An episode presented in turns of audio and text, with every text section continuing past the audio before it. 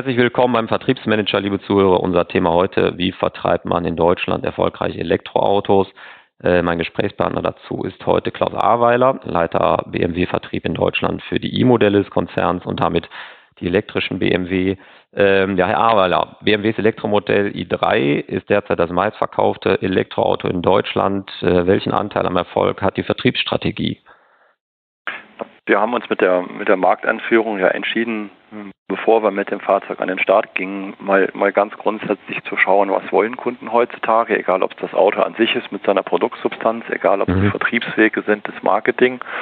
Und insofern war der, der gewählte Vertriebskanal, wir nennen das so schön Multikanal Direktvertrieb, eine von mehreren Bausteinen, um mit diesem Modell oder mit dieser Marke ganz neue Wege zu gehen. Eben nicht nur im Konzept des Fahrzeugs selber, sondern auch bei dem, bei dem Vertriebsweg.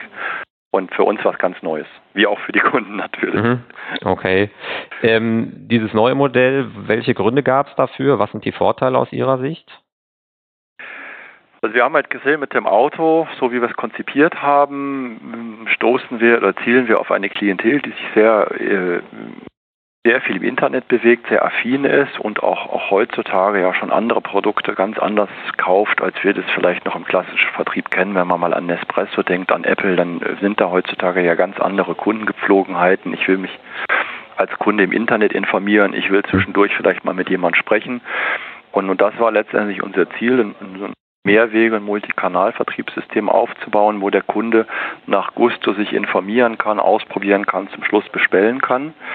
Und das haben wir letztendlich dadurch umgesetzt, dass wir anders als im klassischen BMW-Geschäft einen, einen Direktvertrieb haben, wo wir rechtlich gesehen die Autos selber an den Kunden verkaufen, aber natürlich im Zusammenspiel mit unseren Vertriebspartnern vor Ort. Mhm, okay. Ähm, einmal nachgefragt, äh, der Verkaufspreis, zu dem das Auto letzten Endes an den Kunden rausgeht, ist damit auch nicht mehr Sache des Händlers, sondern wird äh, zentral gesteuert oder wie funktioniert das? Ja, und das ist einer der, ähm, der, der zentralen Punkte, anders als, als üblich. Also so wie wir normalerweise in Europa alle miteinander Autovertrieb kennen, ähm, so machen wir es eben nicht, sondern wir verkaufen, ähm, wir setzen damit auch den Preis, äh, wir legen damit auch fest, dass es keine Nachlässe gibt und der BMW-Agent, wie wir den rein formal oder vertraglich nennen, aber man kann auch klassisch sagen, unser BMW händler verkauft mit dieser Preisvorgabe die Fahrzeuge in unserem Namen für unsere Rechnung und auch gemäß der, ähm, der Standards, der, der Vorgaben, die wir eben gemacht haben, um ein adäquates Verkaufserlebnis da auch sicherzustellen. Mhm, okay. Für den etablierten Handel äh, kommt dieses Vertriebsmodell jetzt einer, ja, sagen wir mal, kleinen Revolution gleich. Wie haben Ihre Händler reagiert? Also erst ein bisschen überrascht und durchaus auch mit Vorbehalten, weil ich hatte ja vorhin schon angedeutet, der klassische Automobilvertrieb in Europa funktioniert anders. Aber wir haben da sehr schnell zueinander gefunden, weil wir den, äh, den Vertriebspartnern, den Händlern, den Agenten eben auch erläutert haben, was, was die Beweggründe sind. Und ein ganz wesentlicher Punkt dabei war natürlich, dass wir mit einem solchen Ansatz, wenn die Autos uns gehören, auch die, die im, im, im Lager sind, wenn die Autos uns gehören, wir damit natürlich auch viel stärker als üblich das Absatzrisiko als Hersteller selber übernehmen, was normalerweise der Händler trägt in Form der Autos, die er auf dem Hof stehen hat. Wo mhm. wir aber gesagt haben, ich meine, jetzt, man muss im Grunde genommen gedanklich ein paar Jahre zurückgehen und sich vor die Markteinführung 2013 gedanklich zurückversetzen in eine Phase, wo anders als heute äh, es doch äh, noch eine gewisse Unsicherheit gab, was, wie, wie, groß sind die Marktchancen solcher Elektrofahrzeuge, was sind die Restwerte, welches Risiko bleibt oder bleibt nicht. Mhm. Und da haben wir gesagt, wir wählen einen Ansatz, der für die Händler von vornherein klarstellt, faires äh, Risikosharing, ähm, also im Grunde genommen die Risiken geteilt, die Ertragschancen geteilt und deswegen gesagt, wir wählen dieses, dieses Direktvertriebsmodell. Ah, okay. Ähm, es gibt jetzt neben diesem, neben dem Agenturmodell noch eine weitere Besonderheit beim Vertrieb der E-Modelle. Ähm, viele Mitbewerber vertreiben die E-Modelle flächendeckend über ihr breites, komplettes Händlernetz. BMW konzentriert, konzentriert den Verkauf auf einige spezialisierte Händler. Ja. Ähm, warum gehen Sie diesen Weg? Also der hat sich relativ zwangsläufig ergeben äh, aus der, aus der Tatsache heraus, dass wir uns ja wie wie eigentlich alle Hersteller, die sich im Bereich der Elektromobilität bewegen, in, in einer kleinen Nische im Moment noch bewegen. Die wächst mhm. zwar mit großen Wachstumsraten, aber es ist erstmal rein volumenmäßig gesehen eine Nische oder wenn man so will, ein äh, erstmal noch relativ kleiner Kuchen, den man betriebswirtschaftlich gesprochen auf die Händler verteilt.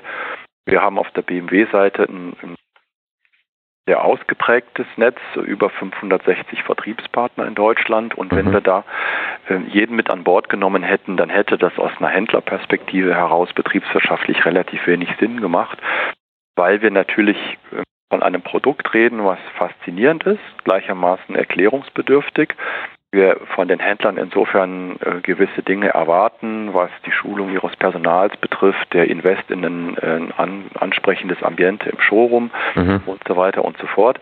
Und das macht für einen Händler nur Sinn, wenn wir ihm im gleichen Atemzug auch ein gewisses Volumen anbieten können. Und deswegen haben wir gesagt, von einem gewissen Mindestvolumen kommend, was man betriebswirtschaftlich für sinnvoll hält, so und so viele mhm. Händler machen Sinn. Und da haben wir uns dann die, sagen wir mal, die besten ausgesucht und die, mit denen wir auch auf der BMW-Seite schon viel gute Zusammenarbeit hatten und denen die Verträge angeboten. Ja, gut, okay. Es gibt noch eine ähm, Besonderheit bei diesen E-Modell-Händlern, ähm, die beschäftigen einen sogenannten Product Genius. Ja. Der, wenn ich das richtig verstanden habe, nur berät, aber selber nicht verkauft. Lohnt das? Wie funktioniert das?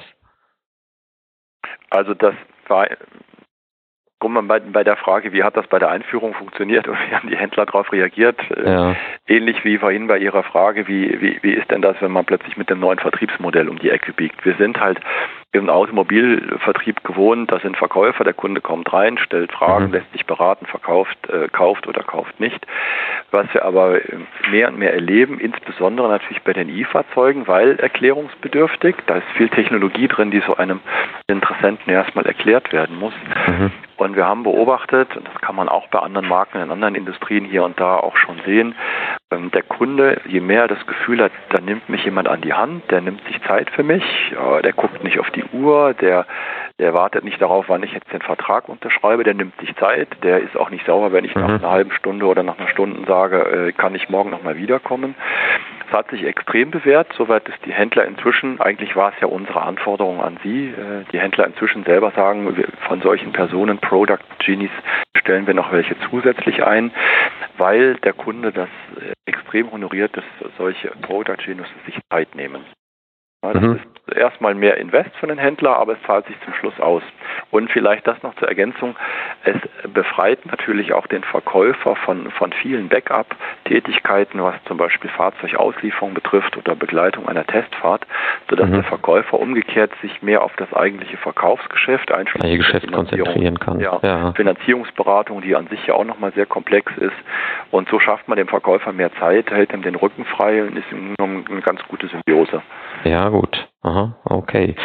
Prima. Der Vertrieb von Elektroautos in Deutschland, das waren Informationen von Klaus Aweiler, Vertriebsleiter in Deutschland für BMWs E-Modell. Herr Aweiler, danke Ihnen fürs Gespräch. Sehr gerne.